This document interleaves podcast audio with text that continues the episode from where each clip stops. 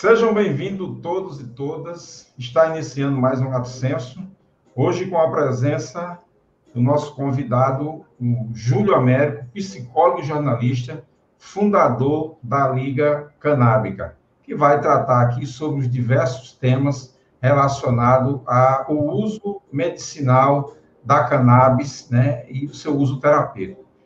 Vamos trazer o nosso querido é, Júlio Júlio, muito boa noite, seja bem-vindo ao programa Lato Senso. Para nós é uma honra muito grande estar com você aqui, poder conversar com você sobre os efeitos, né, sobre os efeitos, aliás, sobre os efeitos, não, sobre o uso da cannabis, é, o uso terapêutico da cannabis. Boa noite, seja bem-vindo.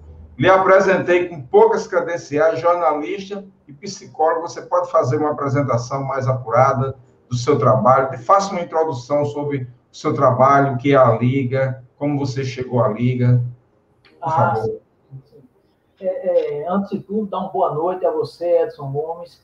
É um prazer estar aqui também na, no programa Lato Senso. Agradecer a cada um, a cada uma que estão aí nos assistindo, né? É, a, minha, a minha luta com, a, com, com, o uso terapêutico da cannabis começou em 2014, no início de 2014, né? É, meu filho, ele nasceu é, é em 2009, e ao nascer, eh, por uma negligência médica, ele teve anóxia. Logo no primeiro dia de nascimento, depois foi entubado tudo e acabou com sequelas graves, né? E meu filho, ele a partir dos três meses de idade começou a ter crises epiléticas e ele até os quatro anos de idade sofreu muito com essas crises epiléticas.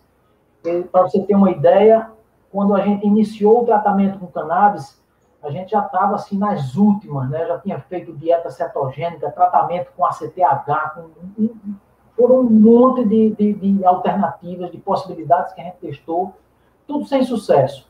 Meu filho tomava 16 comprimidos de cinco anticonvulsivantes ao mesmo tempo, e mesmo tomando essa quantidade de remédios, ele tinha entre 30 e 40 crises epiléticas todo santo dia. A gente praticamente não podia dormir direito, a gente ficava o tempo todo preocupado, com medo dele ter morte súbita, com medo dele ter uma parada cardíaca, de tantas crises epiléticas que ele tinha, né? Era muito difícil. E aí ele não andava, ele tinha as perninhas bem fininhas, vivia numa cadeira de roda, não controlava direito nem o tronco, nem a cabeça, não olhava no olho da gente, não se comunicava com a gente, não sorria, não chorava, era alheio a, a, qualquer coisa, não usava as mãos, os braços, era como se ele não tivesse. E a cannabis ela veio em 2014, quando a gente viu uma reportagem a nível nacional, num programa de rede nacional, e a gente começou a lutar por isso. E foi aí que a gente iniciou esse processo todo que em 2014, a gente já estava organizado politicamente, já procurava é, é, os nossos direitos como um segmento da sociedade ao qual estava sendo negado o direito à saúde. Fomos o primeiro Estado a, a, ter uma ação civil pública, uma ação coletiva, né, nesse sentido. E a Liga Canábica foi a primeira associação no Brasil a ser registrada com CNPJ formalizada. Associação Canábica que acompanha pacientes e defende o uso terapêutico da cannabis, né? Hoje, hoje a gente tem a Liga Cannabis, mas tem outras também, outras entidades que têm o mesmo fim e mesmos objetivos, né? Você pode citar algumas, o nome de algumas? Sim, sim, sim. Assim, ô, Júlio, eu vou, vou, te confessar uma coisa, eu sou muito leigo no assunto, tá? Eu posso errar, vou, vou errar terminologia ao longo da nossa conversa, eu não vou saber o nome de muitas instituições, já vou te pedindo desculpa por isso, que eu, como cidadão eu devia ser muito mais bem preparado, mas eu não consigo dar conta de todas as informações. Então, assim como o nosso espectador também, o nosso, o nosso internauta, ele também, né, tem muita gente aqui querendo saber o que é, como funciona, e é isso que a gente vai tentar passar essas informações. Além da Liga Canábica, existem outras associações e outras entidades que lidam com, com essa situação? Sim, sim, sim. Olha, é, é, para você ter uma ideia, não, não peça desculpas, a gente viveu décadas de proibição, falar de maconha era quase que uma, uma, uma um tabu, e quando a gente começou a enfrentar isso, não, não foi fácil para a gente, nós também tivemos que estudar muito, porque a gente tinha medo de dar aos nossos filhos. Então a gente teve que se debruçar, ir atrás de estudo, procurar pessoas que sabiam. Foi bem difícil, né? Mas eu lhe digo, hoje nós estamos numa situação no Brasil muito interessante em relação à cannabis. É uma das, é uma das pautas que mais avança nesse país, apesar da conjuntura que a gente vive hoje, que é uma conjuntura bem difícil nós já temos cerca de 35 associações federadas a uma federação que foi criada o mês passado, a FAC, que é a Federação das Associações de Cannabis Terapêutica, e tem uma série de outras associações. 35 são as que até agora estão filiadas à FAC, federadas a essa federação. Aqui na Paraíba, nós temos duas associações a Liga Canábica e a Abraça Esperança, que é uma outra associação também que, que atua aqui atendendo aos pacientes e, e trabalhando nesse sentido, nessa causa. Nós temos na Universidade Federal da Paraíba tem um projeto de extensão chamado PEX Cannabis. Na UEPB tem um outro projeto de pesquisa e extensão também com o nome de PEX Cannabis na UEPB. E temos também um projeto de extensão, de pesquisa e extensão no UNIP. Outras universidades, outros campos, inclusive do interior, já se interessaram no campus de areia. A gente já tem algumas iniciativas, principalmente no que diz respeito ao uso para fins veterinários, né? o, uso, o uso animal da, da, terapêutico da cannabis também. É, é, e tem várias iniciativas, outros outros movimentos também que, que, que defendem o, o, o, poder terapêutico da cannabis, que não são associações de, de pacientes também. Então, tem todo um movimento a nível nacional e local que tem avançado nessa, nessa pauta. É, Júlio, muito, muito obrigado por sua introdução. E aí a gente vamos entrar agora numa pauta que a gente organizou para a gente conversar. A primeira coisa que eu traria aqui né, já olhando aqui as falas dos nossos, dos nossos é, né, e eu, eu, eu vou colocar essa mensagem aqui, não sei se você consegue ler na tela aí, né, a pessoa que está nos acompanhando diz, eu uso cannabis todos os dias há três anos. E depois ela diz, eu não sou viciada, né, eu, eu, é, eu suponho que seja, né, eu suponho que essa frase, quando ela quando essa pessoa coloca isso, não estou dizendo que seja isso, mas me lembra muito a questão do preconceito. Como é que a gente, como é que você, olhando do ponto de vista da Liga Canábica, analisa a questão do preconceito contra o uso medicinal da maconha? É, é interessante que as pessoas que estão nos acompanhando, que elas percebam que o preconceito ele não vem apenas nesse momento em que começou a se falar de cannabis. Há décadas nós temos preconceito aqui, há quase um século nós temos preconceito aqui no, no, no, aqui no país e no mundo, inclusive. Aqui no Brasil, quem trouxe a cannabis para o Brasil, é, é, acredita-se, os historiadores falam, na sua maioria foram negros escravizados que traziam sementes de, de, da liamba, da liamba, e, e, e eles traziam nas tangas ou em bonecas, nas, nas tangas que eles vinham, ou em bonequinhas de pano. E aqui eles começaram a plantar e disseminar o uso. O uso que ficou antes entre os negros escravos, que tinham uma situação bem difícil, né? uma situação de violência, uma situação de opressão muito forte, e a cannabis ajudava na ansiedade, é, nas dificuldades que eles tinham, e plantavam também como erva medicinal, e, e a cannabis já chegou aqui no Brasil nas caravelas, né? Nas, nos tecidos que revestiam a caravela, nas cordas das caravelas que vinham aqui do Brasil, o cânhamo, que é uma espécie de cannabis, ele já vinha aí. O que é que acontece? Se, se consideravam negro quase como se fosse uma espécie de sub-raça se condenava tudo aquilo que era prática do negro, já que eu não podia, não podia oprimi-lo depois que veio a, a, a, libertação dos escravos, né? Que, que, que, não foi a lei áurea que, na verdade, libertou os escravos, porque os escravos, na verdade, eles foram jogados à própria sorte com a lei áurea, porque já estava, a Revolução Industrial já estava acontecendo, e o Brasil já estava sendo cobrado pelo capitalismo. E o que é que aconteceu? Os negros escravos eles saíam das senzalas para ir viver nas periferias da cidade. E até hoje você vê que a maioria do povo negro está aí vivendo em condições subhumanas, não tem tratamento digno, existe um racismo estrutural e eles estão aí é, é, é, é, povoando os cárceres no Brasil, a maioria são negros, pobres e moradores de periferia. Isso aqui é uma questão estrutural muito forte. Então, o que é que aconteceu lá quando se, se proibiu a cannabis no Brasil na década de 30? Dois motivos foram essenciais. Primeiro é condenar todas as práticas do negro. Eu não podia mais condenar o negro, que já estava abolida a escravatura, mas eu podia continuar condenando as práticas. Então, por exemplo, o samba, o candomblé, a capoeira eram todas práticas negras que eram condenadas, eram proibidas até a primeira metade do século passado.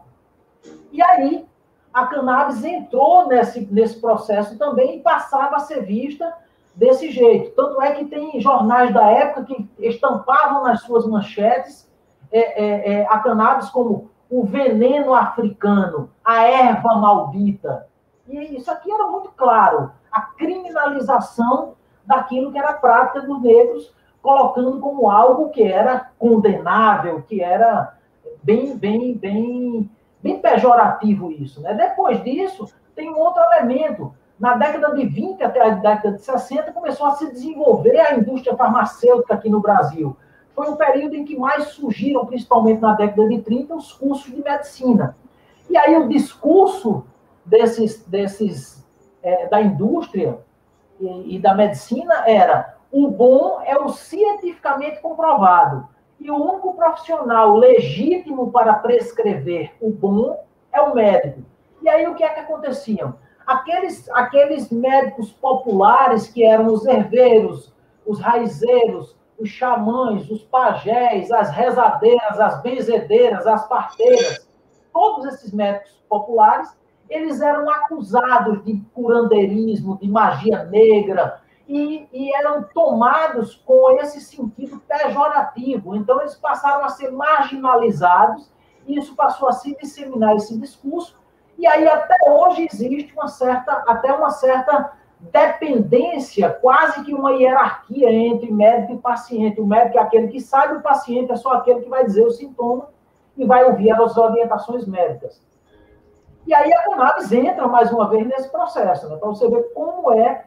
E aí foram décadas aqui.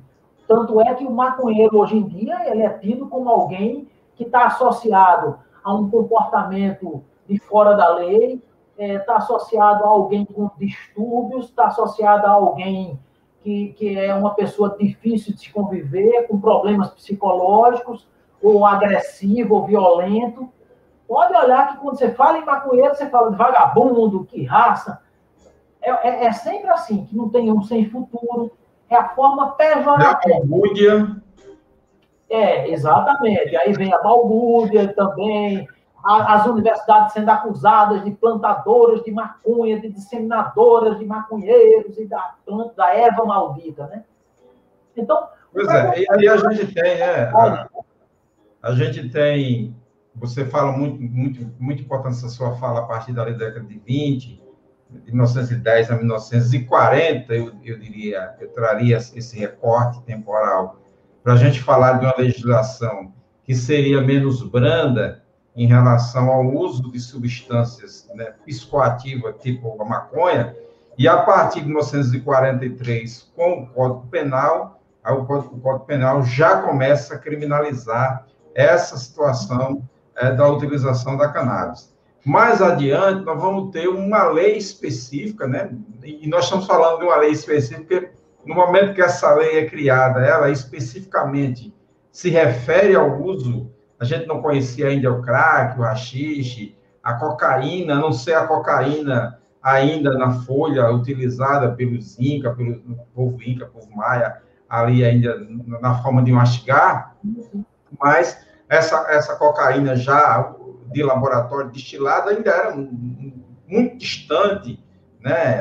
A, heroína, né? Enfim, essas drogas é, é, sintéticas mais refinadas, nós não tínhamos ainda ali na década de 40. Você tinha a utilização, muito presente aí, a utilização da maconha. Quando vem uma legislação né, que vai fazer, de fato, uma, uma, uma pressão social em cima dos usuários dessas substâncias. Né? E aí a gente entra, de fato, num processo de discriminação associado ao processo né, que, já, que já vinha do preconceito, que, uma, digamos aí, uma substância utilizada pelas pessoas periféricas e de Cuba. E como você estava dizendo, isso. Isso aqui você... é muito interessante, Edson, e, e, e ouvintes aí, e, quem está nos assistindo, né? É muito interessante porque é ali pela década de 50 que começa também a, a guerra às drogas, né? Aquele processo de guerra às drogas que se inicia e vai se, se aguçando durante o tempo e que permanece até hoje esse processo. Que é um processo é, que... Era justamente, era justamente esse gancho que eu queria trazer, que era para trazer esse tema, a guerra às drogas. Que a, a, a guerra às drogas, no meu entendimento, e olha, que eu vou dizer, eu, eu, sou militar de carreira, com formação militar, etc., mas eu, eu tenho que olhar com muito cuidado, eu acho que todas as pessoas têm que olhar com muito cuidado, para essa terminologia, guerra às drogas. Não é possível que, em nome dessa guerra às drogas, você entre numa comunidade e saia de lá com 27 cadáveres nas costas, em uma hora de, de, de, de duas horas de missão. Uhum. Né? E aí a gente se pergunta se os valores utilizados né, nessa guerra à droga, que já dura aí mais de 50 anos de guerra, de guerra às drogas, e que, se a gente olhar direitinho para os números, é uma guerra, entre aspas, que está perdida, se esses valores se fossem investidos de outra forma, né, em pesquisa, ciência, tecnologia, né, em reparação de danos, né, reparação de dano social, se não teria maior efeito. Qual a, tua visão a respeito disso? É, a gente percebe que a guerra às drogas ela é, ela é uma guerra fracassada desde o seu início, a partir da sua concepção, porque ela atinge diretamente as pessoas. A guerra às drogas ela surgiu a partir desse preconceito racista, seja aqui, seja nos Estados Unidos, que era com os imigrantes mexicanos, inclusive, que se tinha essa coisa, e, e, e começa você criminalizar, na verdade, as práticas e quem faz as práticas. E era uma forma de opressão, de você oprimir certos segmentos da sociedade. E aí você identifica isso e aí começa a trabalhar com, com, com uma, uma política de opressão, que não olha não olha para o dano, não olha como uma questão de saúde pública, mas entende essa questão da droga como uma questão de polícia.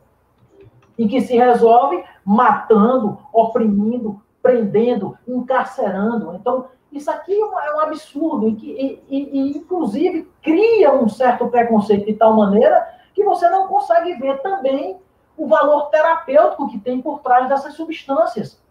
Muitas delas, a, a cannabis, por exemplo, passou décadas praticamente sem ser estudadas.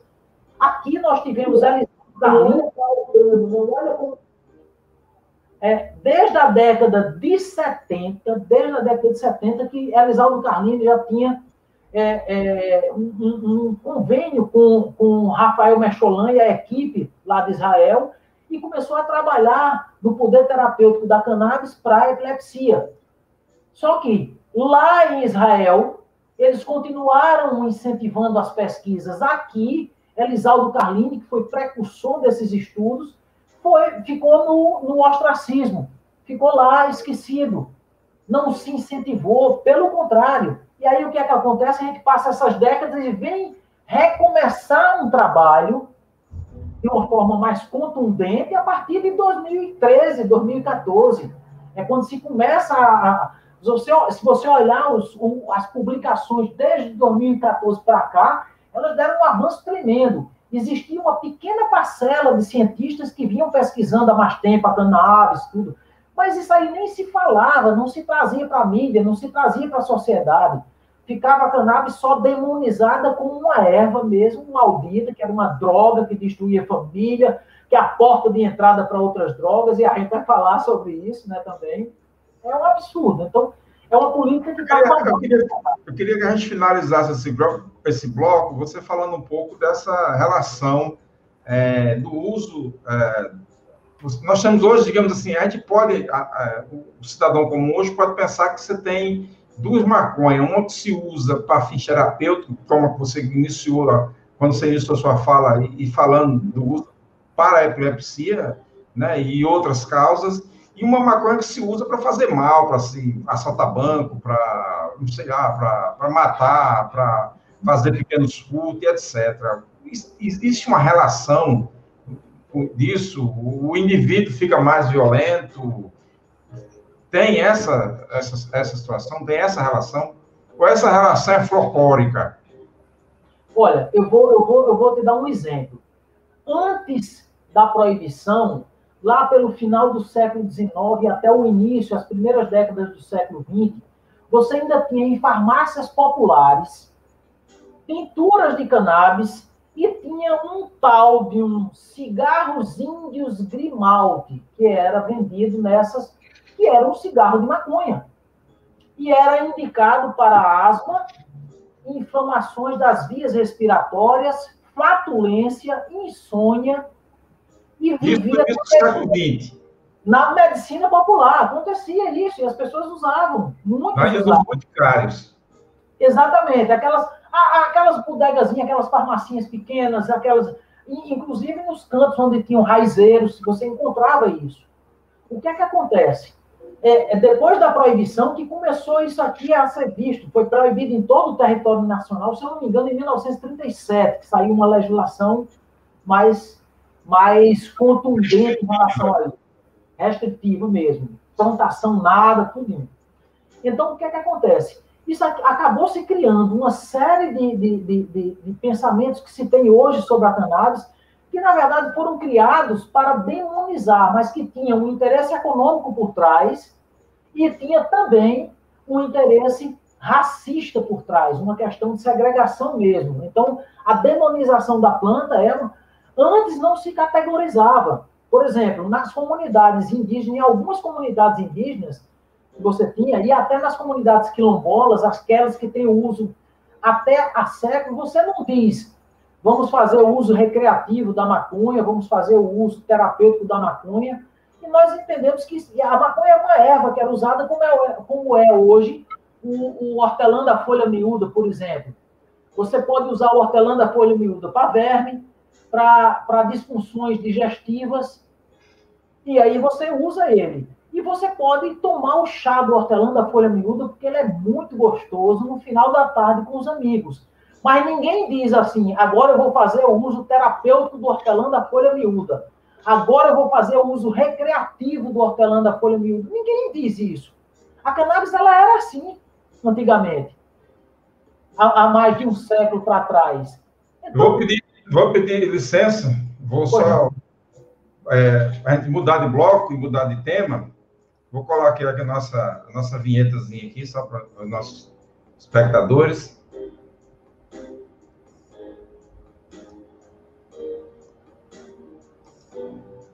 E vou pedir sua permissão para anunciar aqui a nossa grade de programação. Nós temos uma grade de programação toda especial, feita aqui para os nossos internautas aqui da TV, da TV Roda de Conversa. A segunda-feira, a partir das 16 horas, você tem o Paraíba 5 com é, a edição e, e, apresentação de Antônio de Pádua. Ainda na segunda-feira, a partir das 20 horas, você tem o Lato Senso com o Edson Gomes. Né? Na terça-feira, você tem o Vem Mulher com Márcia Lucena e Juliana Lima. Às quarta-feiras, a partir das 17 horas, você tem Democracia e Comunidade com Lenino Dantas. E às 20 horas, opinião e ação com Vladimir Dantas. Às quinta-feiras, às 19h30, você tem o programa Reflexões com Sebastião Costa. Às sexta-feira, às 17 horas, você tem Mulher Vida com Diacuí Maciel. E todos os sábados, a partir das 16 horas, você tem a Semana em Perspectiva com Françoaldo Alves, Paula Fracinetti e Emerson Barros. Essa é a nossa programação semanal aqui da nossa TV Roda de Conversa. Lembrando que a TV Roda de Conversa também é retransmitida pelos médicos e médicas pela democracia. Também tem uma participação do canal Desacato, lá de Santa Catarina, e também 2 Resistente, um outro canal também do sul do país. A todos e todas que estão nos acompanhando, a gente agradece pela sua participação conosco aqui. Nós estamos cheios de comentário aqui. Tem, inclusive, aqui um comentário que nós vamos, nós vamos antes da gente iniciar o próximo bloco, que vai ser o nosso tema de discussão, eu queria não, não, não perder aqui a, a, a, pergunta da pessoa que colocou aqui. Eu queria, ele disse assim, eu queria que ele falasse, ele é, você, Juiz, falasse da cannabis para regeneração da cartilagem do quadril, do quadril, artrose, sofro com dores há mais de 10 anos. Então, o nosso bloco agora, né, o nosso segundo bloco, ele vai tratar justamente é, das questões ligadas ao estudo clínico, às propriedades medicinais da cannabis e o uso industrial. Eu queria que você trouxesse para os nossos internautas como é que a, a, a, a Liga Canábica tem acompanhado a questão dos estudos clínicos relativos ao uso da cannabis, uso medicinal da cannabis. Eu, eu, eu, gostaria de, antes de começar, só fazer um adendo àquela questão que você deixou, que eu acabei não falando. Fica à vontade, fica à vontade. Da, da questão do, do, do, do, estigma do maconheiro, de existe uma cannabis para se fumar e uma cannabis... Veja só, nas várias formas farmacêuticas que a gente percebe que, que, que dão resultados efetivos, está também a vaporização. Tem algumas pessoas, por exemplo, que elas podem fazer o uso fumado da planta. Claro que a gente indica é melhor, é menos danoso o uso vaporizado. Você colocar a erva in natura em um vaporizador e aquecer porque não vai ter a combustão que produz substâncias tóxicas, como dióxido de carbono, alcatrão, entre outras, né? Então, é, é, é, mas esse uso aqui, porque ele é rápido, ele vai nas vias respiratórias, é rápido, e para quem sofre principalmente com dores, dores crônicas, dores agudas, a dor oncológica, é, a dor neuropática, todas essas dores, então, pode ser tratado com o uso vaporizado da cannabis. Porque o potencial terapêutico dela é, é, é, é, aumentado ainda mais quando em contato com a planta, com o, não é um canabinoide isolado, o THC isolado, o canabidiol isolado, mas é um extrato bruto integral da planta usado com uma variedade, é extraído de uma variedade de cannabis rica em canabidiol, por exemplo, ou rica em THC, entende? Mas estão sempre todos os outros canabinoides, terpenos, que são substâncias que tem em outras plantas, que são responsáveis pela cor, pela textura, pelo jeito, pelo cheiro, pelo gosto, e que são substâncias que são anti-inflamatórias, muitas delas são antioxidantes, muitas delas são estimulantes do sistema imunológico, e isso tudo ajuda, sabiamente a natureza coloca tudo isso para a gente, porque potencializa o efeito terapêutico da cannabis. Então, esse negócio do maconheiro, não sei o quê, não existe. Até uma pessoa que usa a cannabis hoje, como faz o uso adulto, muitas vezes ela, ela, ela sem que se aperceba, ela percebe que diminui a ansiedade dela, que ela fica mais tranquila, que ela fica mais, mais concentrada, com mais foco naquilo que ela está fazendo, muitas vezes. E essa questão de violência, a cannabis, pelo contrário, a cannabis não atua nesse, nesse campo não, não, não, tem, não tem nenhuma relação da cannabis com desenvolvimento de violência. Inclusive, quando a gente estuda as, as drogas como um todo, as substâncias ilícitas, a gente percebe que a gente tem que considerar o usuário, que é como reage o organismo de cada pessoa, qual é a necessidade que o organismo de cada pessoa tem, em que situação ele está, a pessoa, a substância e também o contexto de uso. Imagine uma pessoa usando cannabis no, no, no, na sua casa, tranquilamente, sem problema nenhum. Imagine essa, uma, uma pessoa usando cannabis num ambiente em que o índice de violência é altíssimo, em que a pessoa está sempre cismada ali com o que vai acontecer. É claro que ela pode, ela pode desenvolver ansiedade, porque a predisposição dela é defender-se daquele ambiente que é ameaçador para ela. Entende? Então, não é a droga em si, tem que ter esses três elementos conjuntamente sendo analisados. Entende? Só para dar um contraponto. Mas a cannabis hoje ela já tem inúmeros, inúmeros estudos E já existem pelo menos 200 patologias que a gente já tem alguns, que, que já tem estudos que demonstram a, a, a, o potencial terapêutico da cannabis para ela. Estudos, desde estudos iniciais até aqueles estudos mais consistentes, que as pessoas falam, estudos randomizados, com amostra aleatória, duplo ou triplo cego, como eles fazem na ciência, né? aqueles, aqueles na ciência positiva. Ensaios clínicos, né? É, ensaios clínicos, todos. Já passou pela primeira fase, que são ensaios pré-clínicos, depois é é, é, é, é, aqueles estudos em laboratório, experimentos de laboratório, até chegar nos, nos ensaios clínicos, né?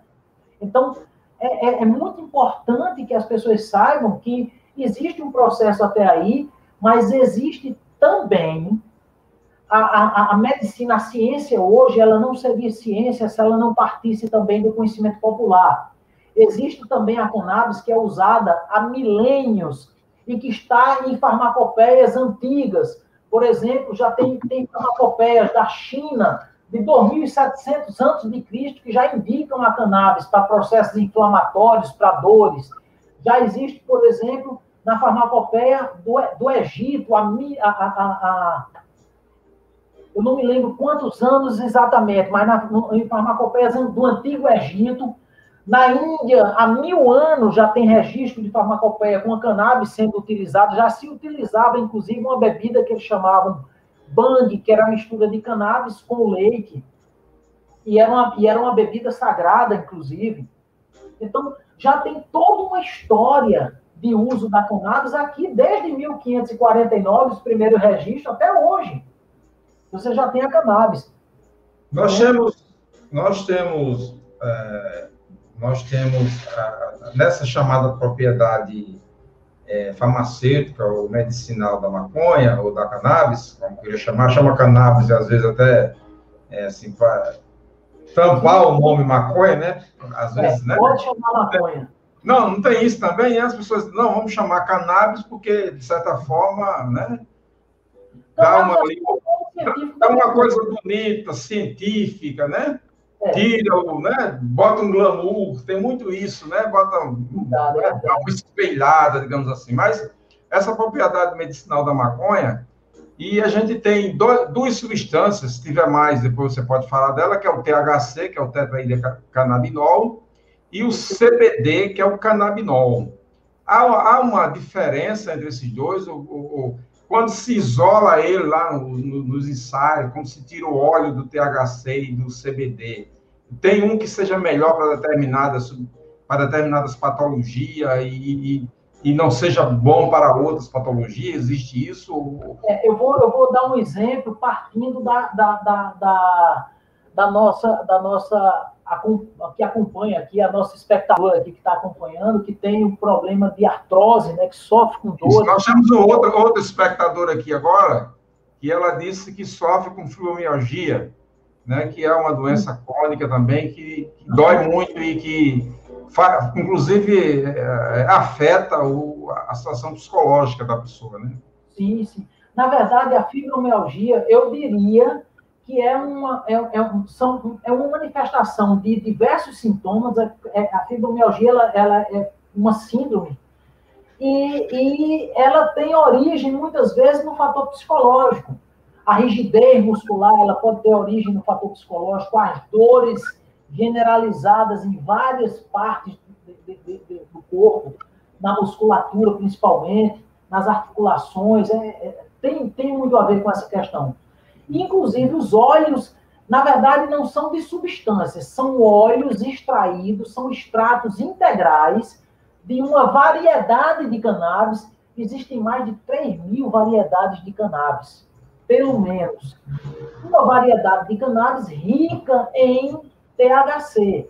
Essa variedade de cannabis rica em THC, ela é muito indicada, em geral, para dor crônica, por exemplo. Ela é, ela é bem analgésica, então, no caso, muitos pacientes. A medicina canábica é, é uma medicina personalizada, ela tem a ver com a.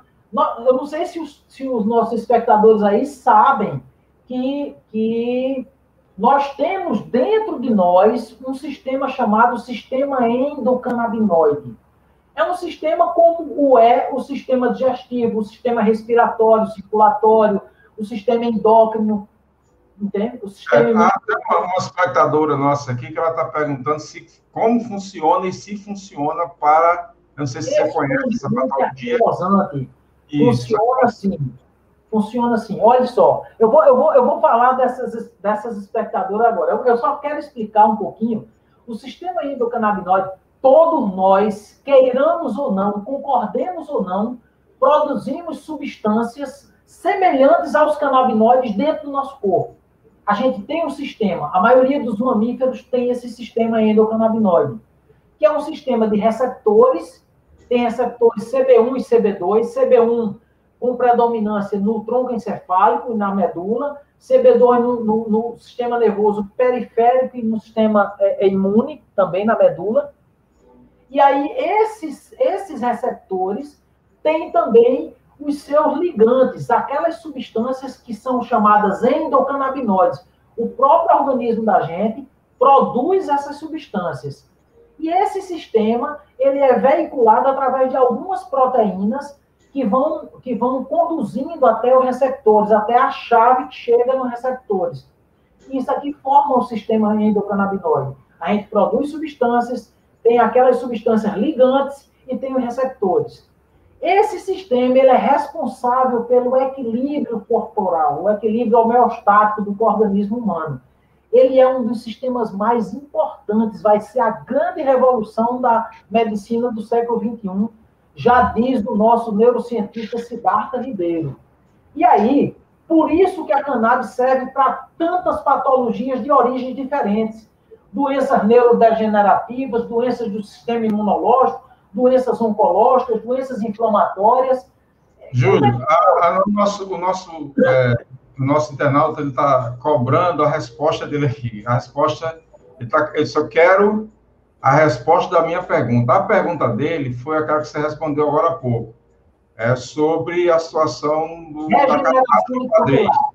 Eu vou, eu vou dizer para ele, não existe ainda um estudo específico para regeneração de cartilagem.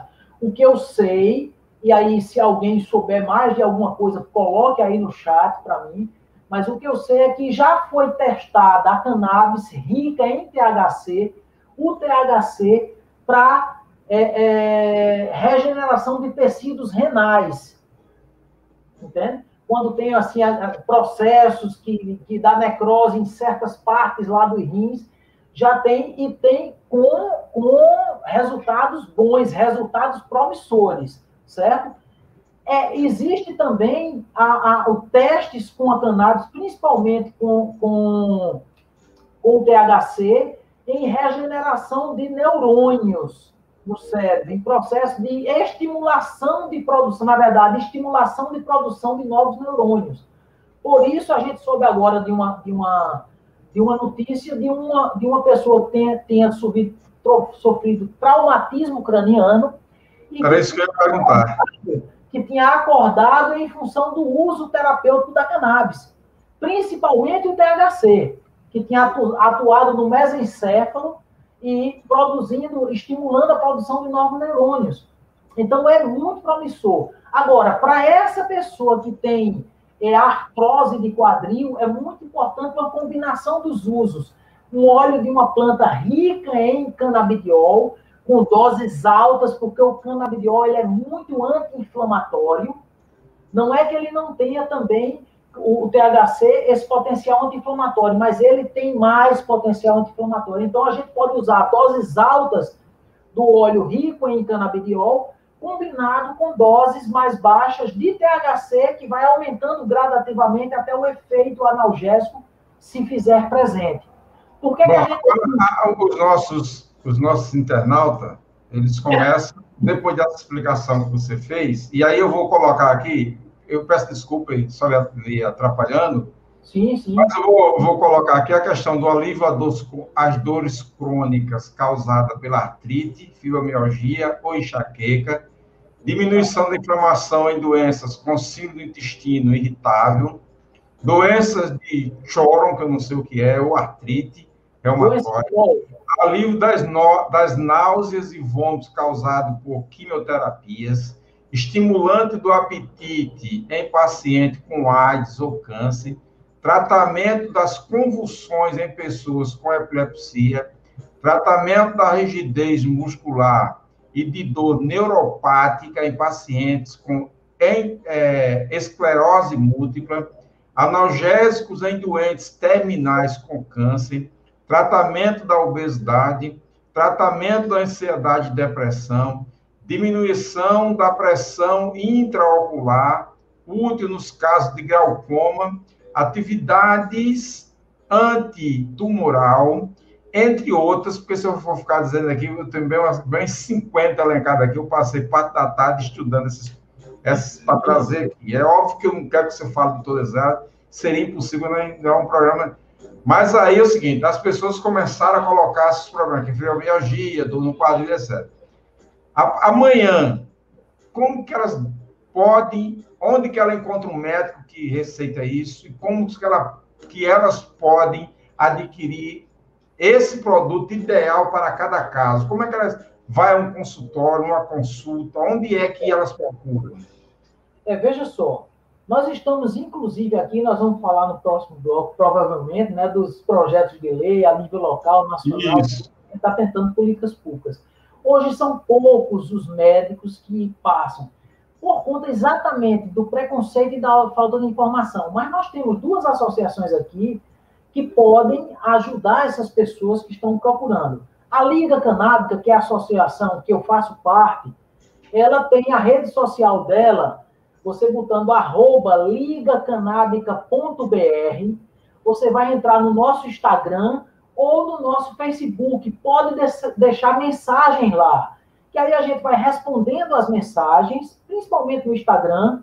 Nós vamos respondendo essas mensagens e dizendo mais ou menos qual é o procedimento, ou passando para você contatos que você pode ligar via WhatsApp e entrar em contato com a nossa equipe de acolhimento, que vai dizer para você qual é o percurso, o itinerário, o passo a passo, para você ter acesso ao, ao, ao isso é, Júlio, se eu estiver errado, você me diz isso, porque em alguns casos é necessário a intervenção do judiciário para conseguir o tratamento, é isso ou não?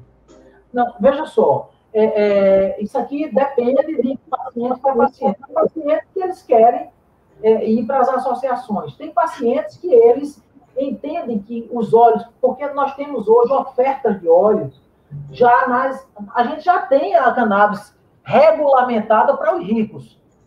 Hoje nós temos, por exemplo, nas farmácias, um medicamento como Mevatil, que é para portadores de esclerose múltipla, que pode ser usado em outras patologias também, e que tem mais THC do que canabidiol, só que custa em média de 2.500 a 2.800 reais nas farmácias.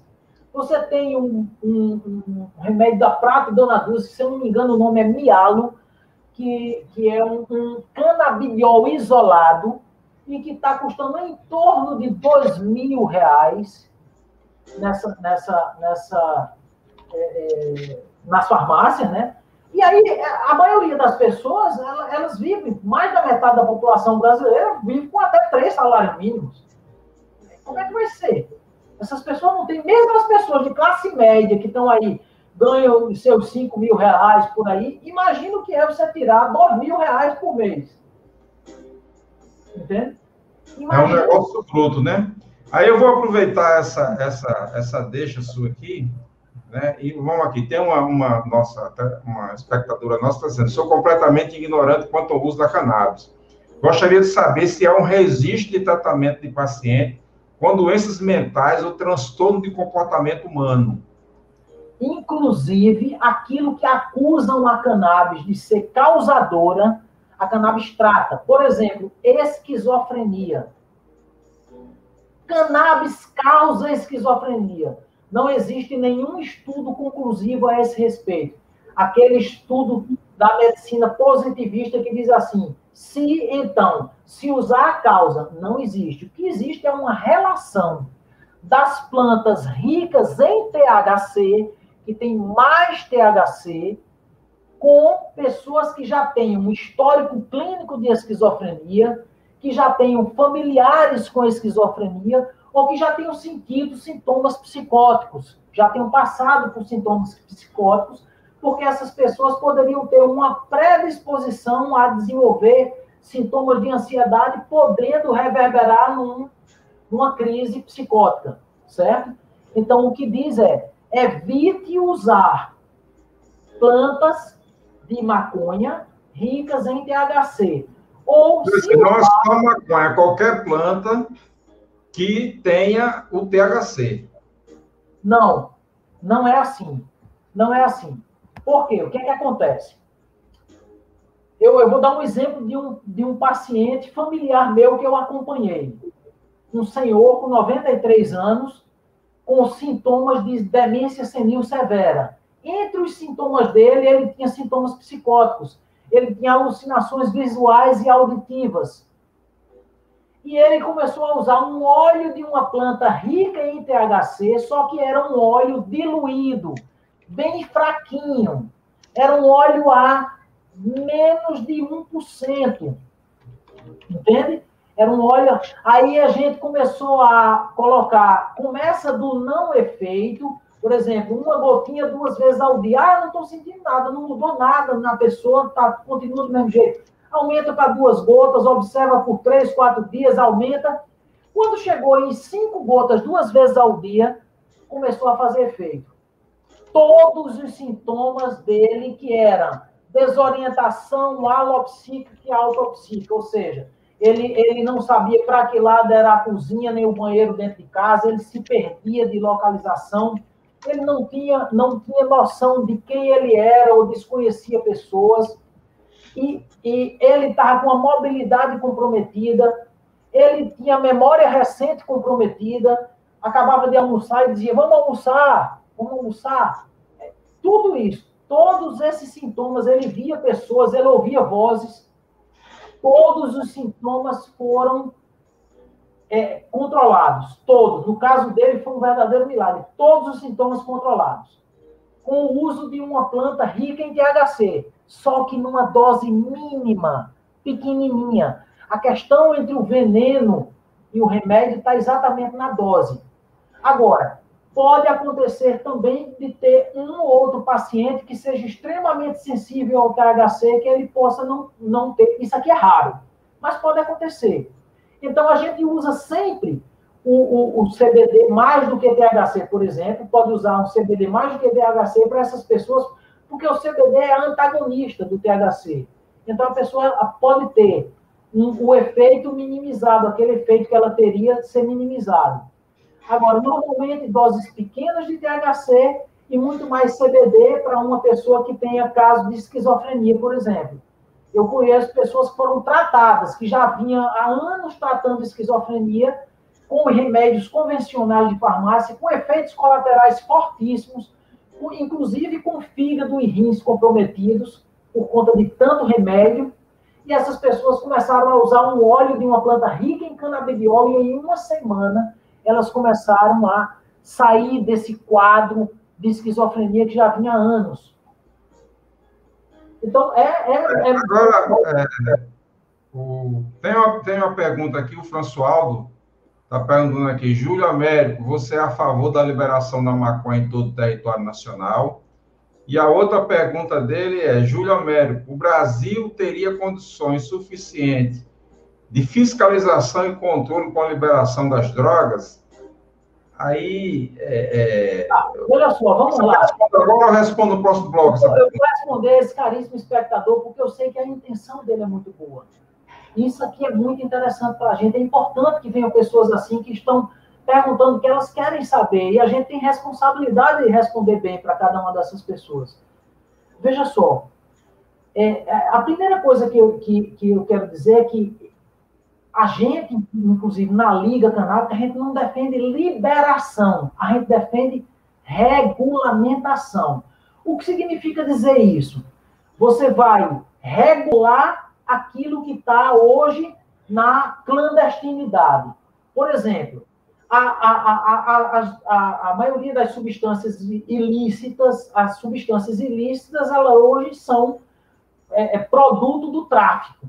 Elas vivem na clandestinidade. O que é que acontece?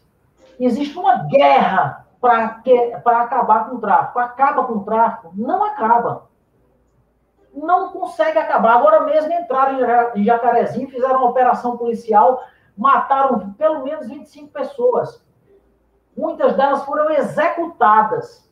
Executadas é sem oferecer defesa, sem oferecer resistência. Elas foram executadas pela polícia. Diminuiu a quantidade de usuários por conta disso. Diminuiu a violência dentro da comunidade por conta disso? Não. Diminuiu o tráfico por conta disso? Não, porque os líderes dos tráficos não estão nas comunidades periféricas. Os grandes líderes que controlam os tráficos estão nos condomínios de luxo, estão em fazendas, estão financiando o, o, o, mandato de muitos parlamentares. Acontece isso. Aí o que é que acontece? Quando eu defendo a regulamentação, quando a gente defende, o que, é que a gente quer dizer? Com a defesa da regulamentação, eu vou colocar as pessoas sobre a rigidez da norma.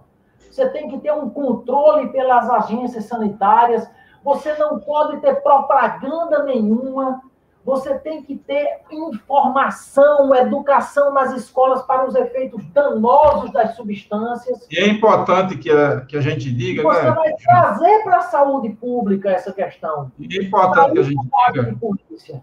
É importante que a gente diga que a regulamentação é, não é do, da, da, da, da do tablete de, de maconha que Não. se encontra dentro de um, de um, veículo e que a polícia fez a apreensão. A regulamentação é de substância ativa produzida em laboratório sobre a extrema rigidez de um conjunto de normas, né? Eu quero, de normas. Eu quero, inclusive, devolver a pergunta. É, vamos falar de leis previdenciárias, de leis trabalhistas, vamos falar de legislação dos medicamentos farmacêuticos me diga uma coisa: tem uma legislação para eles? Tem. A gente consegue controlar 100%, por exemplo, do mercado negro de Rivotril? Epa! Mercado negro? Eita, desculpa, desculpa. Não é mercado negro, mercado ilícito. Me desculpa, eu acabei de falar uma, uma, uma, um, um vocábulo racista. Me desculpe, minha gente, é porque eu sou criado numa cultura racista, sou vítima desse racismo estrutural. Eu falei. Beleza, beleza. Outro dia eu me enganei e falei em denegrir também, que é uma expressão racista. É, também, é. E eu fui. A gente tem que trabalhar isso todo dia, isso é natural, normal. Eu faço questão que me alerte sempre. Você tem toda a razão. É importante, inclusive, para quem está nos assistindo. É importante. É uma expressão racista que só corrobora o racismo estrutural. A gente não pode, mercado. Por que mercado negro? Por que mercado negro? Mercado ilícito, sim. Tem toda razão. E eu peço desculpas aos espectadores ah, por essa expressão. Não, tem, tem toda razão, é muito importante. O que, é que, eu quero, o que é que eu quero dizer com isso? Que esse mercado ilícito não diminui. As pessoas compram receita aqui para tomar Rivotril. Você tem as leis trabalhistas no Brasil as pessoas cumprem por completo. Vamos tirar a regulamentação, então não vamos regular a lei trabalhista, não vamos regular, porque ninguém cumpre. Não é ninguém cumpre. Uma boa parcela, não é ninguém cumpre. Uma boa parcela da, da, da, da população não cumpre, então. O que é que acontece com o cannabis? Vai ter uma regulamentação de cannabis, onde vai ter, por exemplo, critérios de segurança da plantação, como vão, vão ter vão, vão, vão ter é, é, critérios de privacidade da plantação, de não entrar pessoas autorizadas, vão ter critérios de extração do óleo, vão ter critérios para quem vai produzir, por exemplo, para quem vai fazer o transporte, para quem vai disponibilizar. As farmácias dos vivas do SUS vão poder também produzir. E é muito importante dizer, não é substância, eu, eu só queria corrigir, Edson, que não é Só fique à vontade, eu, eu, eu sou um leigo. É claro, vão ter pessoas, vão ter indústria farmacêutica, vão ter, vão ter grandes corporações que podem até produzir canabidiol isolado, pode ter. Mas a gente, das associações, a gente defende o uso do fitoterápico, do fitocomplexo, que é o extrato bruto da planta, porque a gente percebeu, inclusive já tem estudos sobre isso, que o extrato é mais eficaz, mais seguro e com menos efeitos colaterais do que canabinoides sintetizados ou fitocannabinoides isolados. E os sintetizados são mais perigosos ainda. Inclusive, tem. Não, quer dizer que substância, a substância seria sintetizada. O canabinol sintetizado seria substância. O canabinol, é, a extração do óleo do canabinol Não, seria. O canabidiol, o canabidiol, que é esse CBD é canabidiol. O canabidiol isolado seria o fitocannabinoide. Podia ser até o canabinoide natural, mas isolado. Isolado é sem estar presente os outros, atuando em efeito comitiva. Por exemplo, o canabidiol junto com terpenos, junto com outros canabinoides que também são anti-inflamatórios, que também são estimulantes do sistema imunológico, vai potencializar a ação do canabidiol o canabidiol, em conjunto com esse, vai prevenir a tolerância mais facilmente pelo organismo. Se está só um canabinoide isolado, o que é que acontece? O organismo mais facilmente pode desenvolver tolerância e precisar de doses maiores para obter o mesmo efeito. Entende? Nossa, a nossa, a nossa internauta ela faz uma pergunta aqui. Isso tá, eu acho que ela está se referindo à questão tanto da Liga Canábica como a questão quanto da Abras a pessoa só é aceita para tratamento se for em situação grave? Veja só, na verdade nós temos uma conjuntura desfavorável, né? O que é que acontece? A gente está a gente tá diante de uma conjuntura que está proibido. Existe a proibição do plantio no Brasil. O que existe hoje é, são algumas farmacêuticas que estão, que estão ou as pessoas importando a preços absurdos, ou algumas que estão registrando produtos aqui, mas com canabinoides isolados. Entende? Então, é, é, é, desculpe, a pergunta exatamente foi o quê? Não, a pergunta que a pessoa faz, pelo que eu entendi, é se a liga, ela entrando em contato através da rede social da Liga, ah, tá. a, a, possibilidade dela ser encaminhada para um tratamento só se ela tivesse. Uma... Eu me lembrei agora, porque eu me perdi no argumento. Veja só, o que acontece é o seguinte: é que em função dessa conjuntura, aí as produções nas associações, muitas vezes, ou são clandestinas, elas fazem para salvar vidas, faz parceria com alguém que cultiva cannabis, que se, se colocou à disposição para ajudar, os famosos jardineiros, aquelas pessoas que cultivavam cannabis antes para seu consumo próprio, e hoje tem uma, tem uma técnica desenvolvida, tem uma experiência desenvolvida, e que pode colocar essa experiência a serviço do uso terapêutico para salvar de vidas, para aliviar sofrimento, para dar qualidade de vida às pessoas. Então, tem muitas associações no Brasil. Para você ter uma ideia, só existe uma associação autorizada uma outra em processo também, que é a APEP, a Abraça aqui em João Pessoa está autorizada a cultivar e já fornece para mais de quase 18 mil, se eu não me engano, quase 18 mil famílias no Brasil. Só que a demanda é muito grande. Aí o que é que acontece? Como a demanda é muito grande, a gente precisa atender, priorizar os casos mais graves. Entende? A gente vê na sua fala, quando você fala da, da demanda que tem abraço, que há um interesse comercial muito grande dos laboratórios farmacêuticos, grandes laboratórios farmacêuticos, em barrar esses projetos através de lobby no, no Congresso Nacional, nas Assembleias Legislativas, nas Câmaras Federal. Isso porque, aí eu, eu, eu queria colocar uma questão, por exemplo, nós sabemos hoje que nos Estados Unidos, por exemplo, a, a, e no Canadá, nós temos as chamadas ações de maconha, onde as bolsas de valores, onde é vendido na bolsa de valores ações que têm um risco 100% da, da, das ações de maconha. E no Brasil, no Brasil nós também temos o primeiro fundo, né, a gente chama fundo de ações, o primeiro fundo de ações, né, e para, para captar investimento da ordem de 100 milhões E não é qualquer investidor, não é qualquer investidor de pequeno porte que pode investir nesse fundo. São só investidores de grande porte. É um, é um fundo que está captando recursos. É, isso aponta, quando a gente olha para esses dois fundos, isso aponta que possa ser, olhando para esses fundos, olhando para a Bolsa de Valores, possa ser que a, a, a, as farmacêuticas vão dar uma guinada nisso. Vão dar uma guinada nisso. Observando a pressão popular, a necessidade que, como você apresenta aqui através dos, dos filiados, das Liga, a Liga Canábica e da Abraça e das outras tantas associações, através disso eles vão dar uma guinada. Um outro elemento importante é que a gente já viu, né, inclusive eu queria trazer aqui uma, uma, uma, uma, uma, uma situação que foi vivida pelo deputado Fernando Gabeira, quando ele foi, foi apreendido, acho que um quilo de semente, ou desse tipo, né, e que tinha finalidades outras que não era nem a extração é, dos óleos, mas finalidades para outros fins comerciais. E aí, utilização né, eu poderia estar usando uma camisa aqui, ou você poderia estar usando uma camisa feita a partir de maconha, ou usar, sei lá, usar aqui as hastes de nossos óculos ser feito a partir de maconha.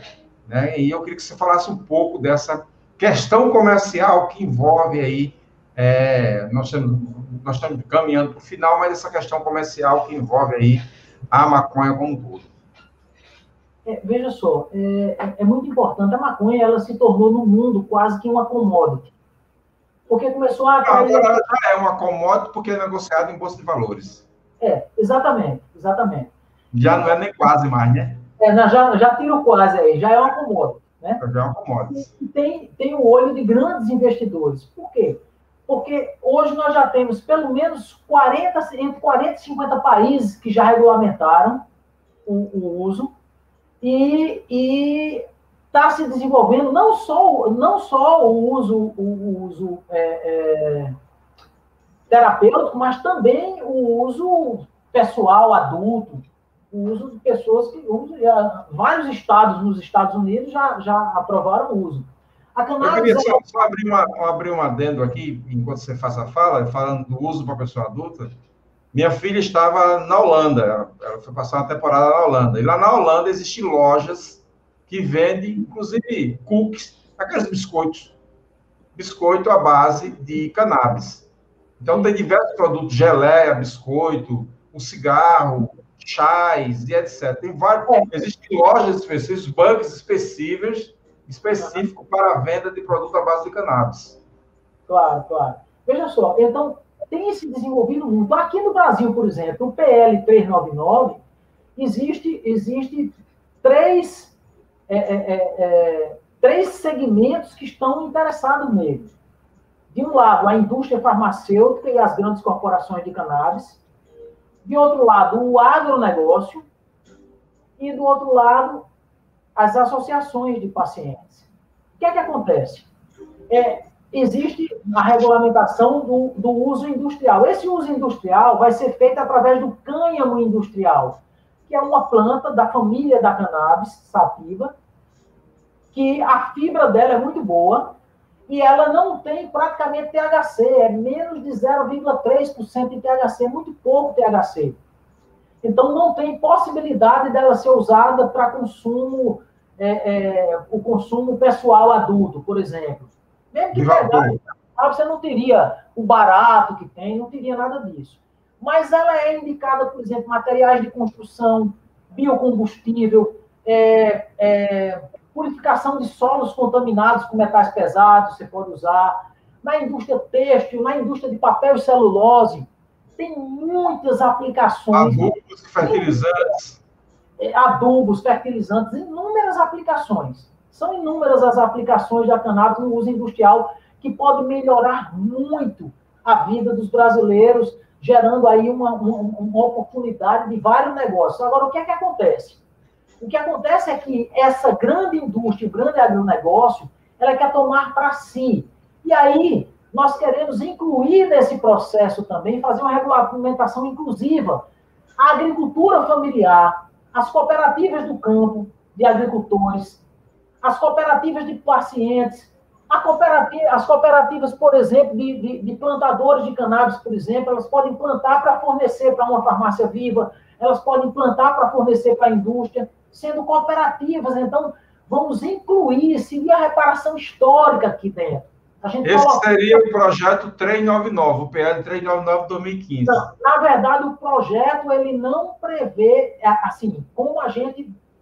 É, é, a gente não falou, não sei se vai dar tempo de falar do PL.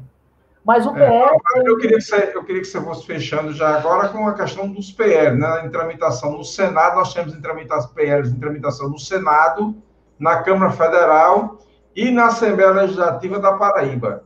Pronto. Então eu vou falar, eu vou falar, começar pelo PL 399, que ele está lá. Ele prevê o uso terapêutico humano e animal. Ele prevê o uso é, é, pela indústria que é, que é o uso cosmético, que é o, o, o, o uso alimentício, inclusive, o uso alimentício, e ele prevê o uso, é, é, o uso pelo agronegócio, que seria o uso, é, seria o uso, o uso terapêutico humano e animal, o uso cosmético, o uso alimentício e o uso industrial. É isso. E o uso industrial é aquelas produções de fibra, tudo. O que é que acontece? eles não contemplam, da forma como ele está hoje, ele é um avanço, é um avanço que permite isso aqui tudo, porque traz um plantio para o Brasil, para produzir isso aqui, para ajudar. Tem toda uma regulamentação com rigidez, com fiscalização, com tudo certinho. Existe a forma de registro, a forma de acompanhamento, desde o cultivo, desde o registro da planta plantada até o, o, o, o descarte dos resíduos que ficam lá na produção como vai ser feito, tudo é previsto no projeto, então é, é um avanço. Mas tem um problema sério aqui, que é ele não faz uma regulamentação inclusiva na medida em que ele impõe às associações regras, normas que tornam as associações quase uma farmácia magistral, que é uma farmácia de manipulação, entende? Ele requer uma estrutura tal que as associações não têm, não têm condições de ter essa estrutura, dificilmente vão ter, ou tem aquelas associações que já têm um modelo comunitário, um modelo de cultivo solidário, que não são aquele modelo que tem casa disso, quarto para isso, quarto para aquilo, quarto disso, porque os, os pacientes eles participam solidariamente dessa, dessa função, desde o plantio, a preparação, tudo com todas as normas de higiene que poderiam seguir a RD 49 ou, ou as boas práticas do, do, da medicina, do, do, cultivo e da preparação do Ministério do Mapa, que tem aí, que é regulamentado e que poderiam ir para as pequenas associações de pequeno porte, para pequenas iniciativas de economia solidária, e o projeto não prevê essas as, as iniciativas de economia solidária, as cooperativas, as fundações, não prevê essas entidades sem fins lucrativos. Aí ficam de fora do projeto. Então, o projeto é difícil para a gente. Quanto aqui ao projeto aqui na Paraíba, a gente tá, a gente tem esperança. Amanhã vai ser votado o veto ao PL 1920 de 2020. Esse projeto passou por unanimidade de todos os, os, os parlamentares da Paraíba mas aí o governador João Azevedo vetou o projeto totalmente, alegando inconstitucionalidade. Nós discordamos, o projeto ele é constitucional. Ele não fere as, as competências privativas do, do governador do Estado, nem, a, a, nem impõe políticas públicas ao executivo, porque ele só sugere ações dentro de políticas públicas já existentes. E ele só sugere, ele diz, poderá o governo do Estado, tal, tal, tal. O que é que ele diz? Poderá, porque ele coloca a prerrogativa do governo fazer ou não. Se ele quiser fazer, ele poderá fazer. É assim.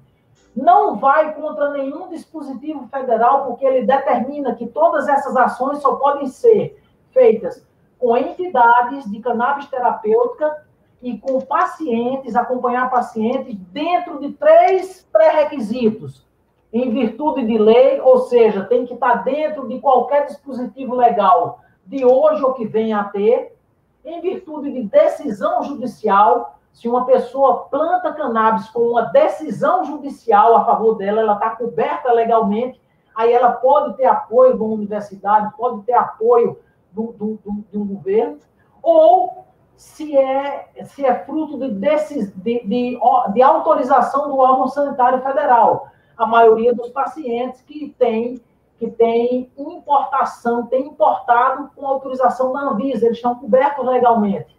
Então, não contradizem. Então, a gente faz até um apelo aqui às pessoas que divulguem, que falem com seus deputados estaduais para que derrubem esse veto. A gente precisa amanhã derrubar o veto, porque é uma questão de humanidade. São milhares de pacientes paraibanos e paraibanas que dependem dessas políticas públicas de apoio, porque a demanda é crescente, as associações não, dão, não dão conta e tem gente morrendo, sofrendo muito sem qualidade de vida. Júlio, eu vou, uh, eu vou passar aqui a nossa, a nossa vinheta e eu já volto para a gente fazer o encerramento, tá certo? Tá joia.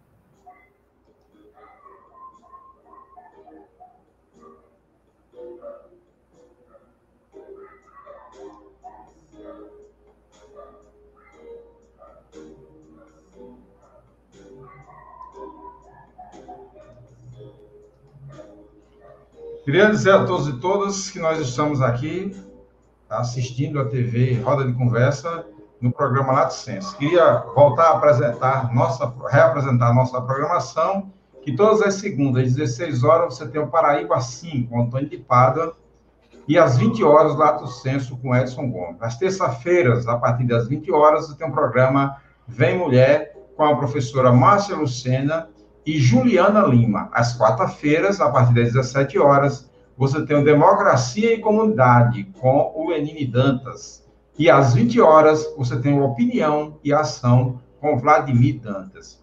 Às quinta-feiras, às 19h30, você tem o programa Reflexões com o médico Dr. Sebastião Costa. Às sexta-feira, você tem às 17 horas Mulher Vida com Diacuí Marcel. E aos sábados, às 16 horas, a Semana em Perspectiva com Françoaldo Alves, Paula Francinetti e Emerson Barros.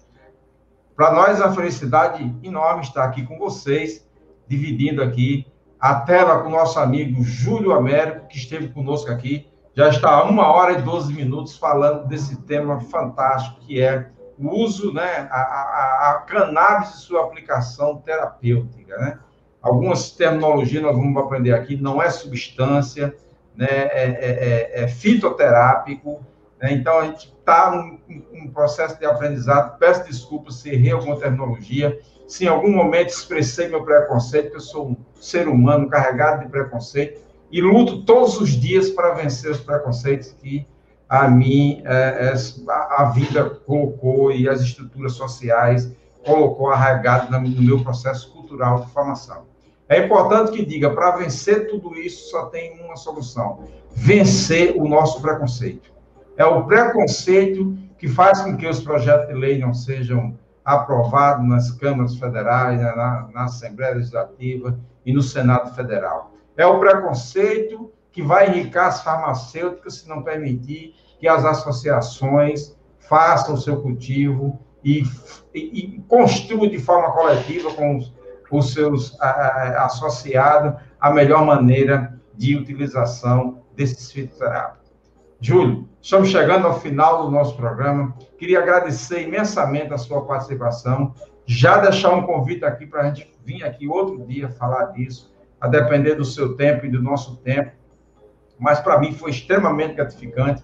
Tenho certeza absoluta que para o nosso internauta foi também muito esclarecedor e muito gratificante. E que nós aqui, pequenininho, tamanho de um grão de mostarda, estamos aqui construindo uma sociedade que possa ser livre do preconceito, porque nada mata mais do que o preconceito. É com você, Júlio. Eu queria ah, primeiro agradecer. Primeiro dizer que eu sou esse ser humano também, cheio de preconceito, e você poder assistir a isso hoje, quando eu falei do tal mercado negro, né? E, e, e cometi uma gafe extrema. Uma nada, nada, nada. Mas, não, mas mas, mas, mas estou tranquilo quanto a isso. É muito todo lugar que eu tiver, deixa eu dizer, todo lugar que eu tiver, toda vez que alguém falar uma palavra dessa, você vai dizer, eu vou dizer, epa! Epa! Eu faço isso em homenagem, sabe a quem? A Lafon. Você lembra do Lafon, o personagem Lafon? Sim. Da Praça Nossa? Sim. Ele dizia, bicha não, quase mulher. Aí ele dava um grito, epa! Eu acho que é uma figura, um negro fantástico que ajudou a desconstruir, né? Ajudou a construir uma sociedade livre do preconceito. É verdade. Aí eu quero agradecer a cada um de vocês que está aí nos, na, na, paciência conosco até agora, né? Que é um, um tema muito rico, que tem muito o que falar, que o tempo é muito pouco para a gente falar de tanta coisa, mas agradecer a vocês que levem essa conversa para os seus familiares, para os seus colegas, para os amigos. É, é, é, vamos, vamos mudar essa realidade. A gente vai mudar, a gente tem esperança. Curtam a página da Liga Canábica, ligacanábica.br, curtam lá no Facebook, curtam no nosso Instagram também. Convidem os seus amigos e amigas a curtir também. Porque um abraço é também, né? Um abraço também está aí. Vou, eu vou tentar trazer, vou tentar, através de você, vou tentar trazer alguém de abraço para vir aqui também fazer. Pode, pode. sobre isso, certo? Muito importante. Muito... Contato.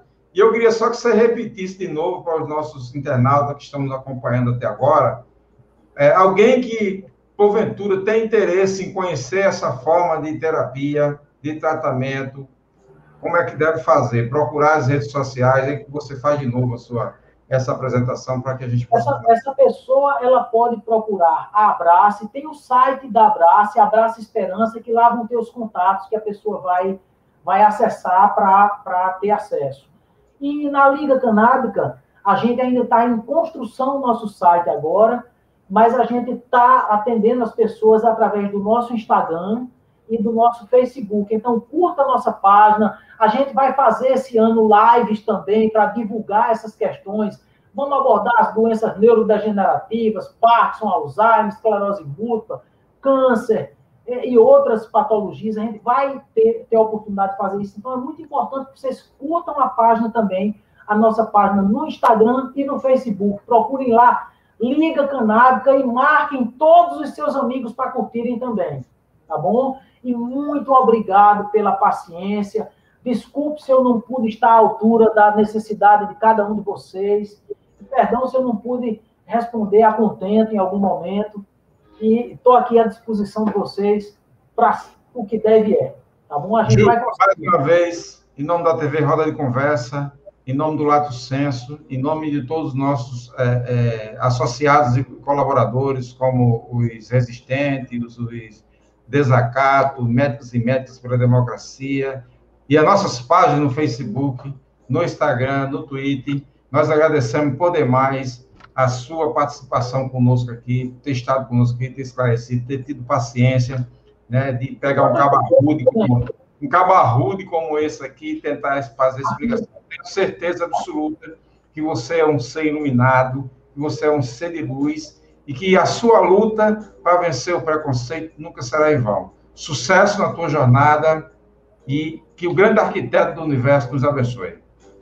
Eu queria só fazer uma homenagem ao meu filho, só dizer, agradecer ao meu filho, que ele é meu grande mestre hoje, é, é, é uma figura que o grande arquiteto do, do universo nos abençoe a todos. Obrigado. Um abraço. Pode ficar aí que a gente vai conversar, tá querido. Tá joia.